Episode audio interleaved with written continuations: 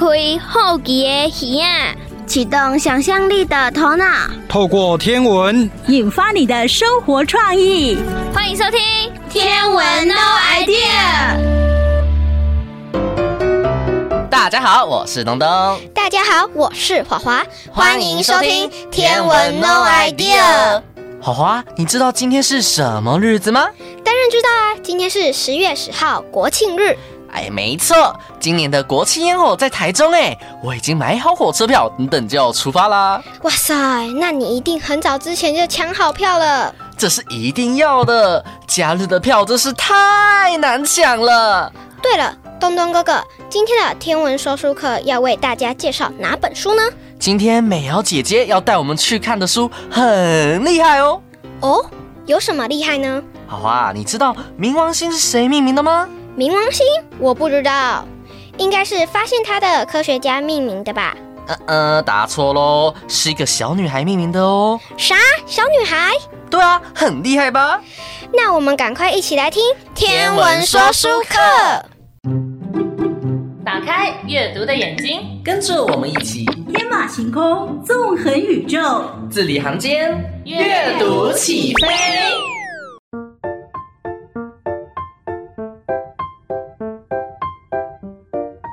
美瑶姐姐，又到了我们说故事的时间喽！今天要跟大家介绍什么书呢？今天要介绍这本书。嘿，我们先来卖个关子。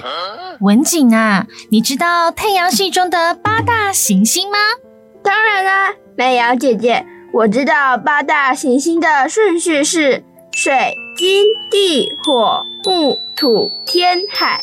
我可是自然课时最认真的学生，很容易就记起来呢。嗯，那我再考考你哦。嗯，你知道这些行星之间的距离有多远吗？啊，这太难了啦！对于太空，我有好多好多问题。维尼夏也跟你一样哦。故事里的主角是一个名叫维尼夏·伯尼的小女孩。她只要发现问题，就会赶紧去问问家人哦。美瑶姐姐，你看这图里，老师正带着全班学生外出呢，是不是要去校外教学？我也要去。不是啦，他们啊正在上课哦，要去计算距离太阳的步数哦。哈？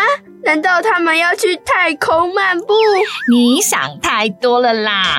威尼夏只要要模拟距离而已哦，真是一个好习惯。对呀对呀，只要维尼夏有问题，他的外公都会尽量回答他哦。我有的时候会因为害羞不好意思问问题，看来我要向维尼夏学习才对。那文静啊，就加加油吧。哎，回到书里，在某个星期五，在罗威尔天文台发现了新行星，没有人知道这颗行星叫什么名字。维尼莎他找了好多资料，想帮这颗行星取一个响亮的名字哦。我知道，我知道，一定是众所皆知的冥王星。文静真聪明，没错哦，这就是我们今天要介绍的这本书《为冥王星命名的女孩》。好厉害哦！如果是我，可能一年之内都想不到好名字。哎，这样别这样，别这样，别小看自己哦。威尼夏的外公就把他的点子寄给他的朋友。真的有机会呢，她只是个小女孩哎。威尼夏也有相同的疑问，连同学在讨论 S 行星时，她也还在思考这个问题呢。我希望她的愿望能够实现。如果天文学家可以接受她的命名，一定是一件很棒的事。维尼夏和外公一起等待消息，隔天下午就收到回信了哦。结果呢？结果呢？我好期待呀！信上写着啊，天文学会都没想到这么好的名字。我也觉得冥王星这个名字太酷了。如果我也能想到这么棒的名字，就更好了。收集到了许多名字之后，接着天文学会就要开始投票，选出 X 行星的名字喽。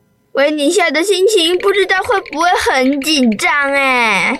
维尼夏是个很开朗的女孩哦，她还是跟平常一样，虽然等待结果，但她还是在学校里学数学、科学和历史，在家里和外公看书下棋呢。哇，如果是我，一定紧张到睡不着觉，吃不下饭。跟你说哦，一直到一个月后。春天到了，树上都长出新的叶子了，还是没有结果哎！哎呀，太久了啦！天文学家怎么还没有共识呢？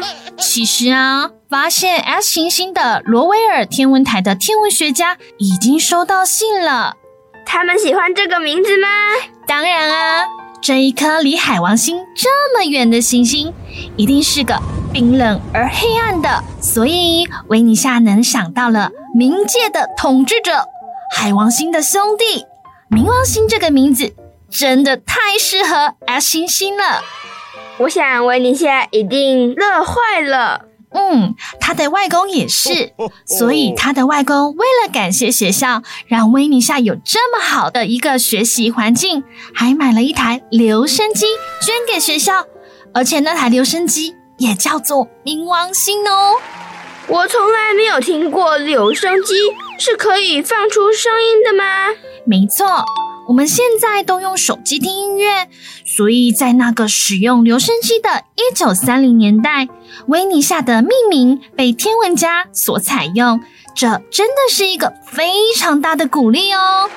维尼夏在学校、在家中总是勇于发问。并且勇于提出自己的意见和想法，甚至能发挥自己的想象力为冥王星命名。她真的是一个非常酷的女孩，我也要像她一样。美瑶姐姐啊，相信聪明又认真的文景，有一天也能找到自己的冥王星哦。谢谢美瑶姐姐哦，我迫不及待要来读这本为冥王星命名的女孩啦。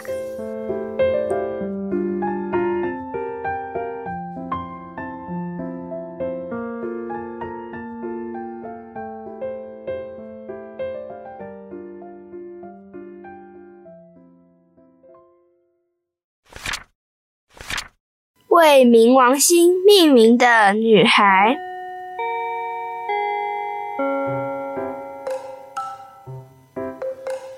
走出教室，穿过走廊，接着走出门外。维尼夏·伯尼和他的同学们跟着老师离开他们的英式校舍。这是一九三零年，老师在教室黑板上画了一个圆圈。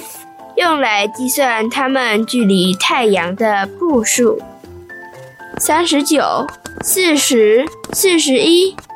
克拉克斯顿老师带头数，每个数字都像他的脚步一样精准。在距离太阳四十一步的地方，他们准确地放下一粒鸟石，代表水星；在距离七十七步的地方，他们放了一粒豌豆，代表金星。接下来是大一点的豌豆，代表地球。之后，他们又放了一粒珠子，代表火星；一颗橘子，代表最大的行星木星。在一千零一十九步的地方停下脚步，在大学公园里放下一颗代表土星的高尔夫球。在太阳系中还有两颗行星，天王星和海王星。不过克拉克斯顿老师说，他们实在太远了，让想象力完成这趟行星漫步就好。之后，维尼夏和他的朋友带着几块代表行星的粘土回到公园，他们一边跑一边计算脚步，到水星了。然后是金星、地球、火星、木星、土星，一直到海王星。维尼夏左思右想，试着想象真正的距离。他记得每一个数字。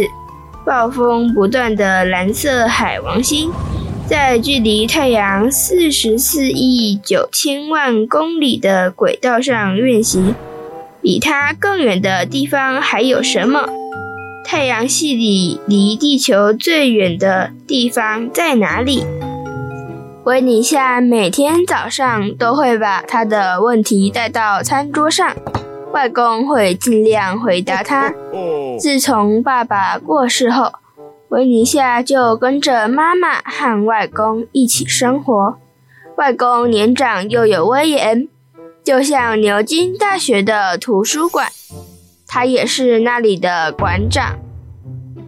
外公知道问题是学习的起点，他的家族对学习充满热情。跟着这些星球，维尼夏认识了希腊和罗马众神。当他在书中看到以罗马战神命名的火星，就会想起国公亨利·马丹，他是一位理学硕士，曾经帮火星的两颗卫星命名。他选的名字是战神的两个双胞胎儿子福波斯和戴莫斯。卫星和行星的名字来自神话。将科学和故事连结在一起，真是奇妙。在某个星期五的早餐时间，外公翻阅报纸，开始大声朗读。罗威尔天文台发现新行星，哈洛夏普利教授今日宣布。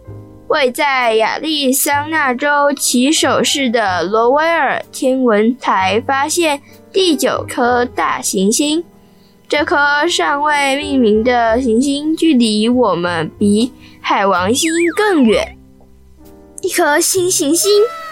坐在椅子上的维尼夏身体向前倾，他们的模型又要再多加一块粘土了。不知道它会叫什么名字。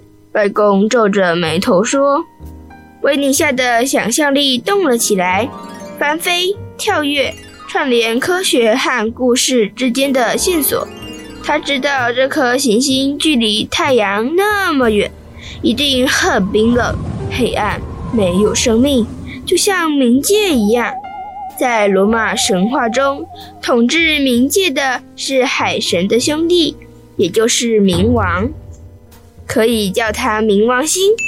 温尼夏说：“外公张大眼睛，他很喜欢这个名字。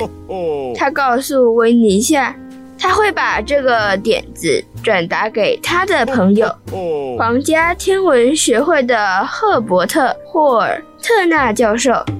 也许他有参与决定权利。”维尼夏去上学之后，外公写了这封短信：“亲爱的教授，但愿我的小外孙女维尼夏·伯尼没有冒犯您。他提出一个名字，在我看来非常适合——冥王星。诚挚的马丹。”前往图书馆的路上，外公把这封短信送到教授家。同一时间。在不远处，维尼夏和同学们很兴奋，吱吱喳喳地讨论新行星。他们向克拉克斯顿老师抛出一个又一个问题。克拉克斯顿老师答应大家会找出答案。那天晚上，维尼夏躺在床上，心思跟着这颗 X 行星起伏不定。在他翻飞的想法里，萦绕着一个名字——冥王星。这会是新行星的名字吗？天文学家现在做出决定了吗？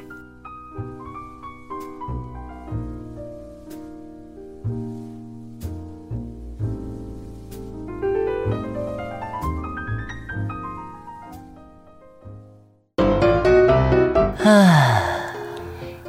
东东哥哥，你怎么了？唉，好哟，东东哥哥，你到底怎么了？哎，没有啦。那你一直唉声叹气的，搞得我心情都受到影响了。对，就是这样。东东哥哥，你吓我一跳，我刚刚还在担心你怎么了。嘿嘿，谢谢你的关心啦。我就是在做一个小小的实验。什么实验呀？就是人的情绪是会互相影响到的实验。嗯，为什么要做这个实验呀？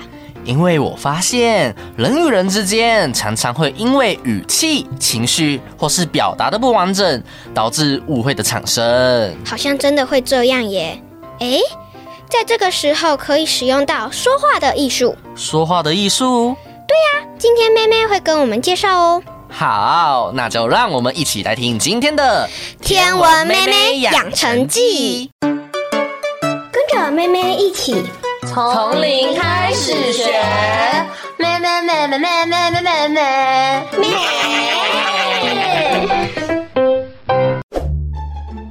嘿嘿嘿，大家好，我是妹妹，欢迎来到《天文妹妹养成记》的单元。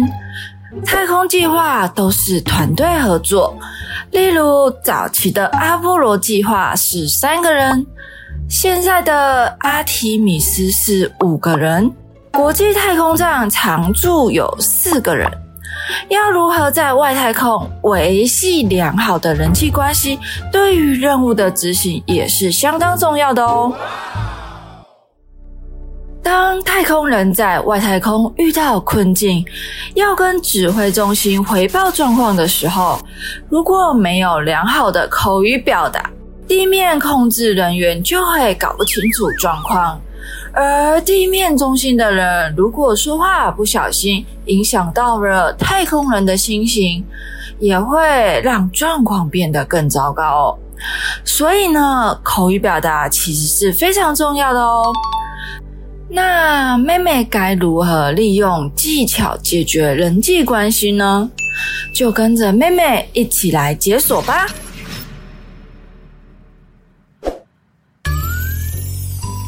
人与人之间的交流是每个人生活都必须面对的课题哦。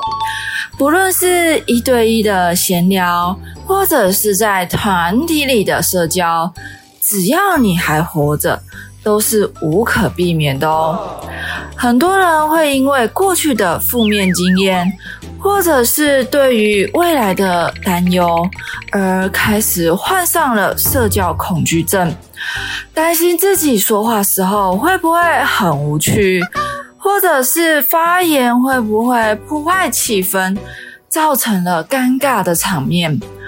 这种恐惧啊，在心里面憋久了。就造成自我的封闭，最后呢，就跟周遭的人渐行渐远喽。如果你发现自己也陷入这种负向的循环，请你放宽心，只要你愿意改变，用正确的方式去沟通，就能开启新的生活喽。那在这之前呢，朋友的建立就显得额外的重要哦。在我们还是孩子的时候，朋友的定义就跟我们年龄相近哦。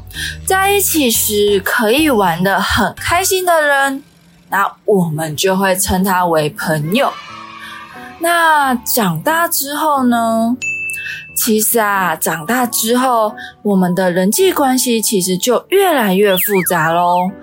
朋友这个名词啊，也有了不同的意思。凡是与我们有某种交集、对我们有善意的人，都可以被归类为朋友。但不知曾几何时啊，朋友慢慢变成了 Facebook 上的一个数字，甚至有人会用发文的按赞数来衡量自己的友情深浅哦。我记得亚里士多德曾经把友情分成三个层面哦，首先是利益为主的，其次是欢愉为主的，最后是美德为主的。在人生里啊，总有可能遇到几个少数可以称作挚友的人，不只会发自内心关怀对方。还能够适时的提醒我们不要忘记初心，更能用自身的优点启发和影响彼此，让双方成为更好的人。不知道大家有没有听过或看过《大英雄天团》这部电影呢？电影中的主角阿广，阿广的哥哥叫阿正。有一天啊，阿正去世了。阿广呢，一直无法接受阿正的离开，但阿正啊，留下了一只疗愈机器人，叫杯面。杯面呢，就一直陪伴着阿广，同时呢，也开导着他。后来啊，阿广才慢慢、渐渐的走出了那个阴霾哦。而且同时啊，跟阿正生前的好友组成了一个叫六人的英雄小组哦。虽然电影里没有直接有这样的比喻，但是就妹妹来看。妹妹觉得啊，由阿正设计杯面这件事情上，他不管是在心灵上，或者是实体上，其实啊，都是象征着他是阿正的替身哦。杯面呢，本身会有一个疗愈的功能，其实就很像去疗愈阿广失去哥哥的痛而设计的哦。而且啊，杯面更是时不时的去鼓励着阿广，而且还提醒着阿广莫忘初衷，并且呢，指引他做出正确的决定。那在我们人生的道路上啊，我们其实会遇到很多的人哦。有的人呢，陪你走一小段路，但有些人会陪你走过一生哦。那这些陪你走过一段的那些人，虽然呢，不能一起走到最后，但是他们往往会留在你心中。但说真的，缘分本来就无法强求。如果真的必须要离开、分开的时候，他们还是可以在你的回忆中永久的留存哦。就像阿正一样哦，虽然无法再次拥抱弟弟阿广，但他却化身为杯面，永远陪在阿广的身边哦。阿广把杯面当成自己的知心好友。但在电影里，你可以发现哦，杯面其实很少主动开口提供阿广意见，这是身为一个朋友很难做到的一件事情哦。因为大多数的人都认为自己才知道什么是最好的，所以啊，即便是朋友，不是真的需要意见，只是看到他们遇到疑惑。仍然会迫不及待地分享自己的想法，甚至想要阻扰他们的做法。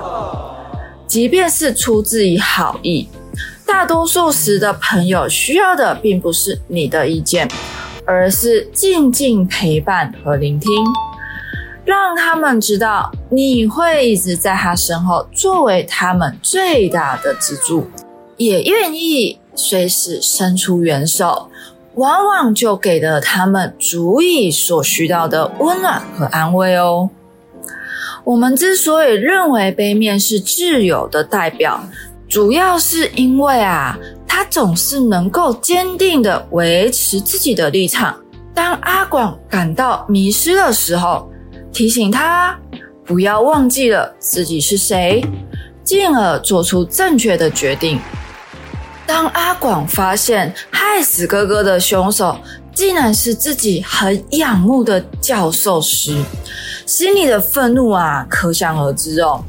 被仇恨占据了理智，阿广一心想要替哥哥复仇，将原本啊用来治愈的杯面改造成破坏力的武器。虽然呢，在最后的紧要关头被阻止了。但是对于阿广来说，实在是非常不能接受哦。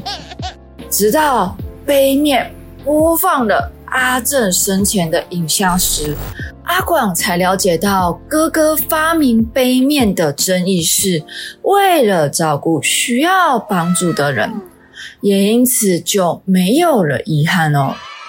又来到了单元的尾声，今天的杯面让妹妹非常的心动哦。下一集妹妹还会遇到什么有趣的事情呢？那我们下次空中再相见喽，拜拜。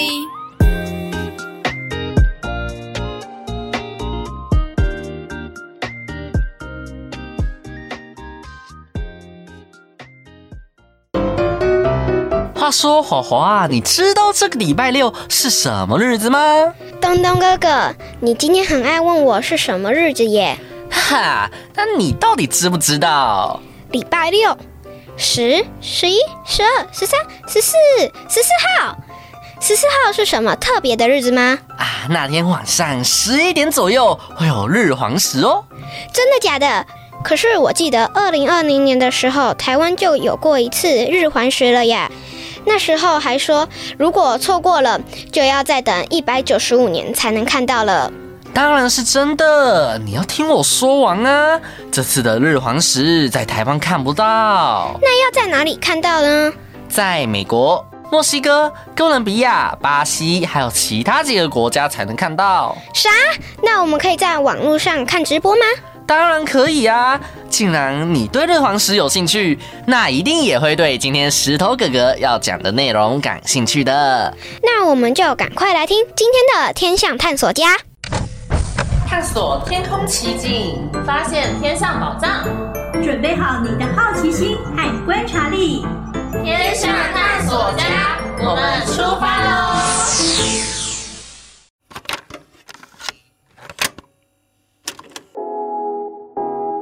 欢迎收听《天象探索家》，我是喜欢看细致天空的石头哥哥。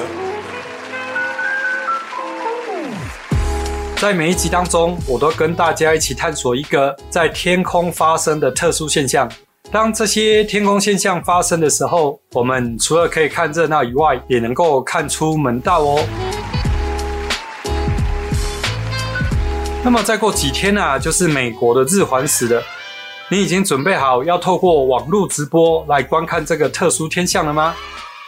如果你是第一次啊听到这个节目的话，那么石头哥哥建议你。听完今天的节目之后，再透过网络去收听第二十八集，这样子啊，你就会对接下来要发生的日环食会更有概念哦。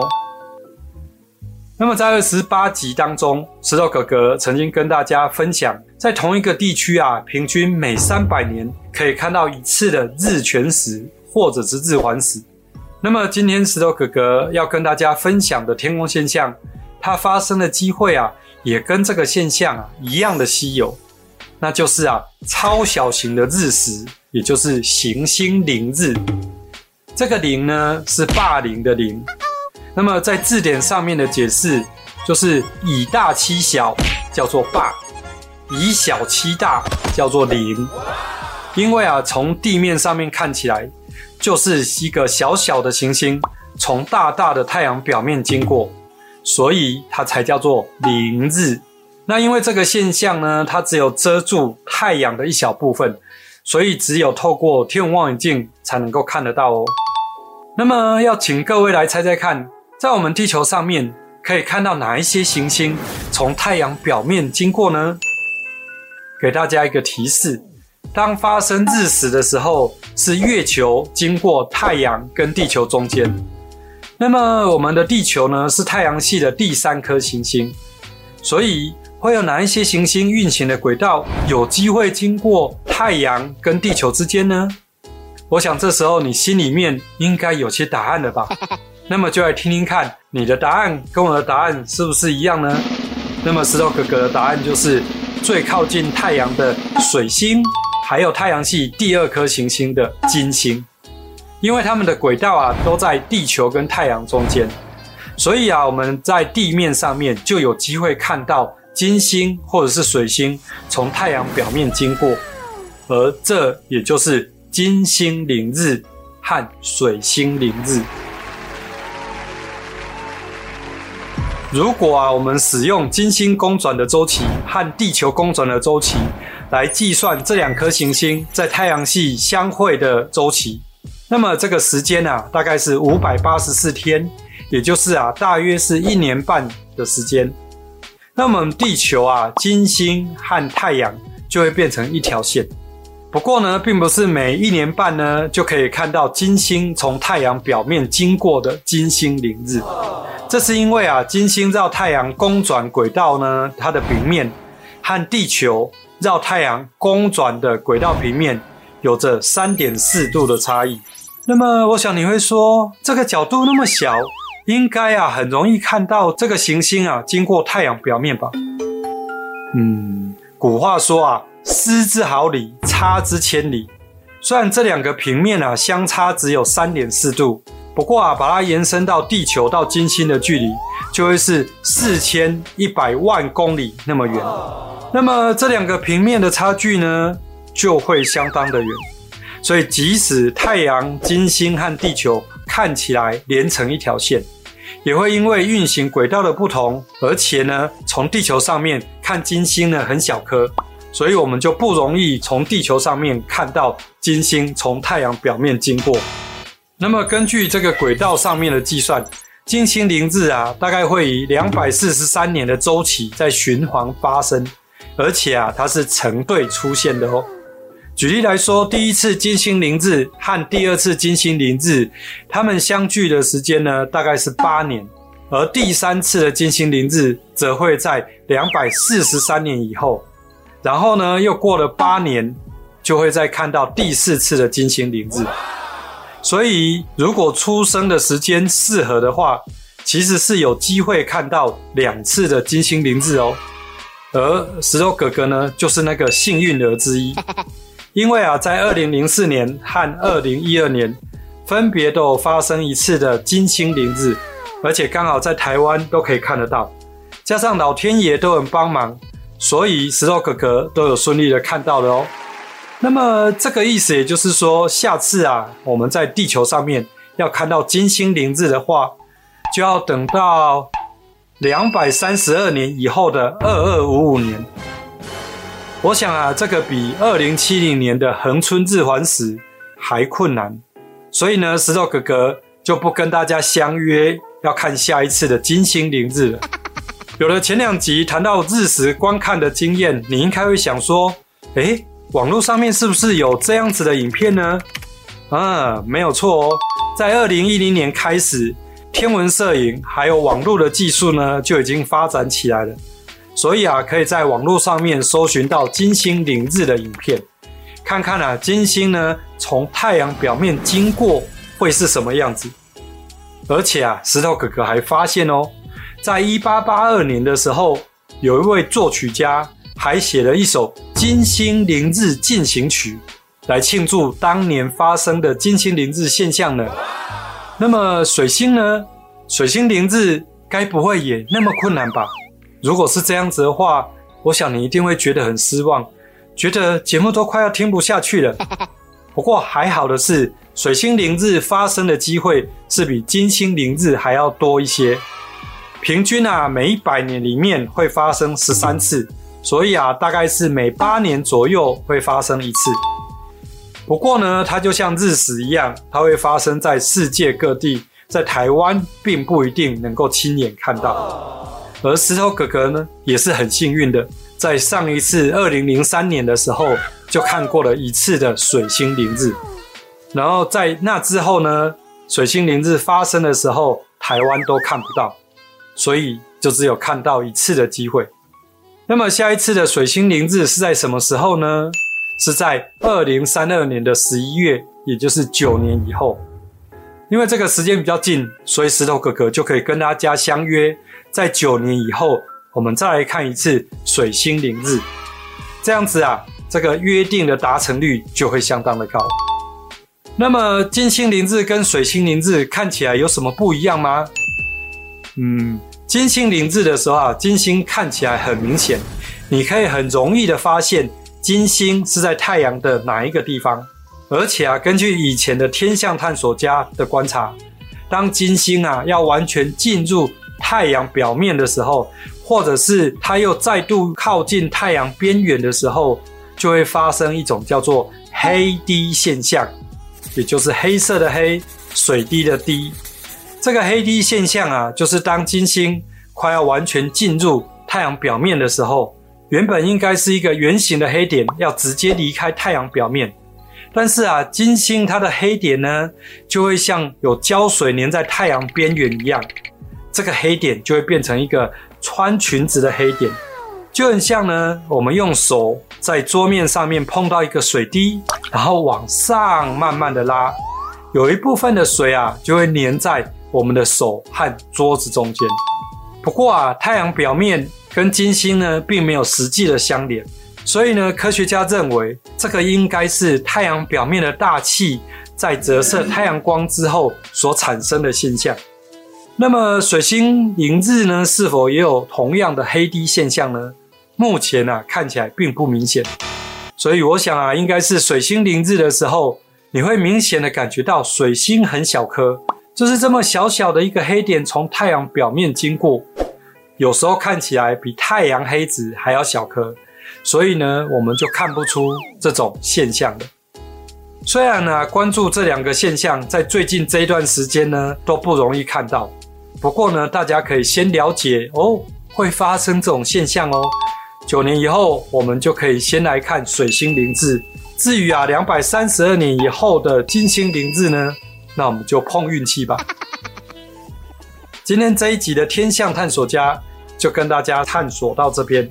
希望你能够持续打开眼睛，留意周遭环境的变化，跟我一起成为天象探索家。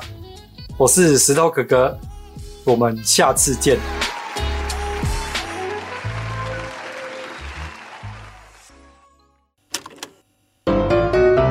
为何妈祖出巡一定下雨？背后竟藏着不为人知的爱情故事。东东哥哥，你好像在说书哦。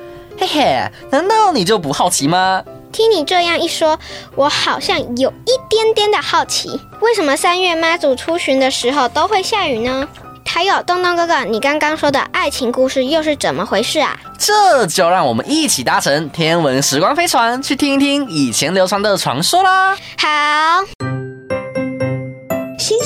星、月亮、太阳，让你想到什么呢？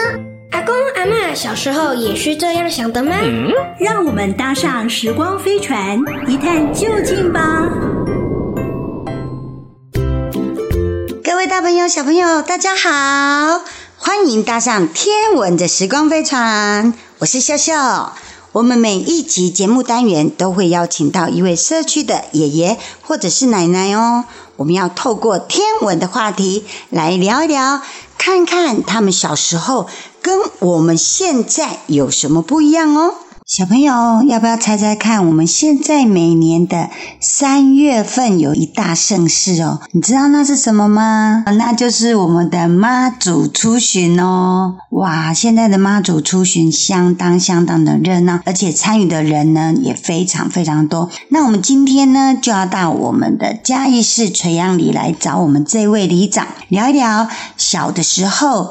妈祖出巡跟现在的妈祖出巡有什么不一样哦？里长爷爷好，哎，秀秀好，各位小朋友大家好。哦，我们里长爷爷是我们的凤梨会社的里长嘛，哈。对对对，我是垂杨里里长，担任里长已经有今年第六届了，哦，应该二十一年了。哇，二十一年的里长，真的实在是照顾我们那个垂杨里啊，哈。哎呀，那里长爷爷，我们常常看到里长家这边都有很多小朋友，这个是？啊，这是我们办理。中国信托的案子，就台湾梦儿少陪伴扎根计划，这个已经有今年迈入第八年了。然后这些都是呃社区里面的一些弱势家庭的孩子啊，他们在放学之后会来我们这边哈、哦，有我们社区的自宫来陪伴他们写功课，还有提供晚餐给他们吃，还有请老师来教导他们的一些呃多元的学习的课程，这样子。哦，真的很棒呢！这个里长不只要照顾我们垂杨里的里民，那这些弱势的小朋友也受到里长爷爷的照顾哈。对啊，里长爷爷，你小时候有参加过妈祖的生日吗？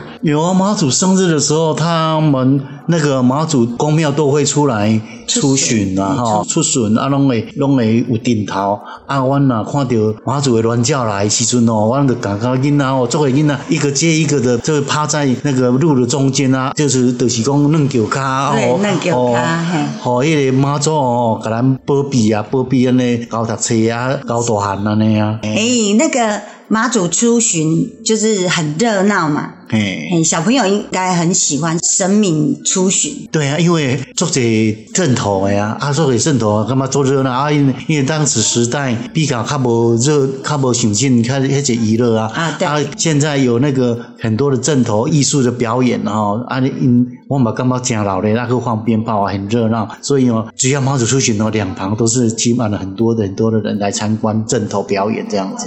所所以以前的妈祖出巡其实就很热闹了，对，很热闹。跟现在比，现在应该算更多人。对啊，因为有大甲妈祖嘛，阿哥有一白沙屯，白沙屯妈祖都有在做行脚嘛，拢为大家呀行来噶咱的新港嘛，阿哥这个为白沙屯行来噶咱别港，所以变成了一个台湾很重要的一个宗教盛事啊。对对对，就是现在那个几乎三月三月真的封妈祖三。月是那个粉红超跑，就是我们的白沙屯。哎然后那个五月换那个大甲嘛，哎，对不对？大甲嘛对，嘿很热闹了。啊，我我嘛就讲，汪太太看，哎，我们没有去走过，不然我们也尝试来走一次看看。我听说那个要走好几天呢。对呀、啊，我那个有毅力的人，但是非常多。我看每年都很多人都跟着一起走。对，都好几十万人，连外国的记者都来了。对，所以这个是算是台湾一个非常独特、有特色的这个，算是寺庙的祭典，对不对？对啊，算是世界的宗教大师，啊、世界宗教大师，世界级的。对对对对对对。那里长爷爷，台湾有一句谚语说“大道公风，马祖婆语”，这个故事。你知道它的由来吗？嘿，大道公风甲妈祖婆吼，这传说有一个就是讲，这保生大帝吼妈祖，我保生大帝单恋妈祖啦，啊伊甲伊告白，啊叫妈祖吼甲伊训斥来讲，你那怎么动了凡心啦吼？啊，但是吼，这保生大帝就是非常的愤怒啊甲悲伤，所以吼，伊到每当的这个三月三妈祖的时节的时阵吼，大道公都是诶施展迄个施迄个神力吼来落大雨。吼，妈祖伊诶伊诶妆容吼，伊诶胭脂粉哦拢好好哎压淡去安尼啦。不是哦，啊就是啊，但是妈祖婆伊嘛不甘示弱啦吼，伊嘛讲好，伊甲落雨，好啊，伊即个花容吼，拢拢安尼失色吼，所以吼伊嘛讲讲，你生日的时候吼，伊拄啊大着讲生日是三月十五嘛，伊讲你三月十五你生日的时阵吼，伊就甲伊起风吼，甲伊风甲伊诶大着讲个道母吼，甲伊吹吹走，吹吹落去安尼吼，啊所以吼就是。大道公风啦，啊妈祖婆这个由来啊，哦，好有趣哦，斗法啊，斗法，好有趣哦，哦，原来那个保生大帝跟妈祖婆有一段情谊就对了，这是民间的一种传说啦。那理想爷爷，我们除了妈祖出巡，还有其他的活动吗？除了妈祖出巡，那个有阮拢会去看布袋甲歌戏，啊，歌戏叫做大戏。嗯，啊，因为各宫庙吼，伫伫诞辰的进前吼，就拢会去邀请一寡戏班来来演戏啊，吼，啊，所以阮拢会赶场。即个即间庙，哎，这间庙看了后先，往下去庙庙咧写信的时阵，都拢挂掉。这是算即个整阿头演了，他会到别的整阿头去演的意思吗？还是？对对，因为各各个宫庙吼，伊迄个写信呢日子无一定啊，啊，所以因那里有当时啊，当时哦，拢嘛两三场咧做伙演啊，两三位啊，吼，啊，咱家己挑选，看爱看对出来布袋，就是赶迄场，安尼。啊，做老咧啦，啊，所以去美卡哦嘛，拢有足侪摊贩咧。啊，对。啊，我拢有去遐食买零食，啊，甲耍游戏啊，过金鱼啊，啊是迄个打弹珠啊，拢总有。哦，那很像现在的夜市哈。嘿，所以较早进的夜夜市啊，哎呀，啊，你较早较早时代无无夜市。没没什么娱乐嘛，也没有夜市，嘿嘿嘿，无电视，无手机啊，啊，所以看伊就上大娱乐。啊，那那个这样子赶场那个布袋戏，其实很好看哈。对呀、啊，因为布袋戏哦，有些那个男主角要出来之前哦，伊拢会放一歌一寡古典音乐啊，所以这古典音乐我到今嘛拢会记，像那个《荒野大镖客》，这男主角要出来时，拢会放这条，你甲听看麦。这条、哦，这个好熟悉哦！哎，你看这条，这条歌，哎，到现在这么老了，我都还很喜欢听呢。啊，就听到音乐就知道男主角要出来，出来了，这是几乎每一个戏台哈，然后用这个曲子哈，做男主角要出来要出场的。对，啊，因为那个《荒野大镖客》真的是当时实在很有名的一个曲子啊，蛮有趣的。哎，对啊，对啊，对啊，这个真的实在是值得很怀念。只要听到这个音乐，就知道那个主角要出场了。对对对，他每个特殊的角色会出场哦，然后特殊的音乐，嗯，是是是。那李长爷爷，你觉得你小时候的妈祖生日跟现在的妈祖生日有什么比较大的差别吗？现在的因为电子媒体的发达，所以很多人都知道哦，进大甲妈哦，要来新港观香，所以哦，足侪人拢会去参加。报名甚至很多年轻人安尼东西哦徒步来进香几几天十几万哎十几一二十万人来参加哦，所以因为电子媒体的发达，所以才很多人就是会去报名。较早拢家己去争头，啊是附近的争头安尼细细的呢，就没有像现在这么的壮大。对对对，像那个白沙屯来新港也是好几十万人呢。哦，那个粉红超跑超算是全台湾国际性的消息，很多国外媒体。又来了，所以所以哦，现在你看，这个愈办愈一当愈愈来愈济啦，哎，越办越大，对对，所以含较早无共啦，较早无迄济啦，年轻阮细汉的时阵，较无想讲哦，刚知影讲，迄个大家妈要来要来新港观香安尼尔。啊，参。我唔知讲有迄济人，啊，现在都是每年都在增加人，啊啊，较早阮的年代是拢在自己的庄庄头里面绕绕境而已啊。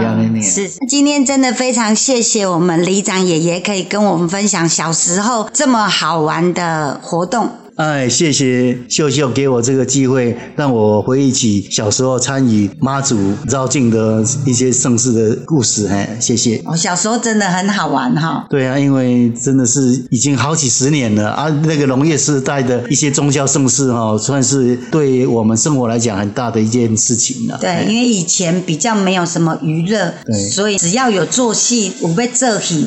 小孩子就是最开心的。对，小孩子真的是看戏哈，作为唯一的娱乐。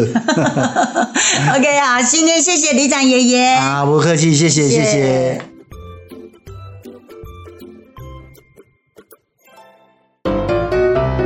不止以前的小朋友喜欢庙会，我也喜欢。有庙会的时候都很热闹，有吃又有玩。对啊，有庙会的时候，常常会有很多我爱吃的东西出现，像是棉花糖或是热狗。哎，说的我都流口水了。嗯，真期待今天我去看烟火，也会有这些小吃。现场一定很热闹，要记得多拍些照片和我分享哦。啊，没问题。今天的节目已经接近尾声了，想要回听节目的话，可以在 Google 搜寻 Yes 五二加一，选择天文 No idea 节目单，或是在 YouTube 搜寻侏罗城的星空，都可以回听我们的节目哦。还有还有，要记得上网去填有奖征答的问卷拿奖品哦。那我们下礼拜再见喽，拜拜。文化部影视及流行音乐产业局补助直播。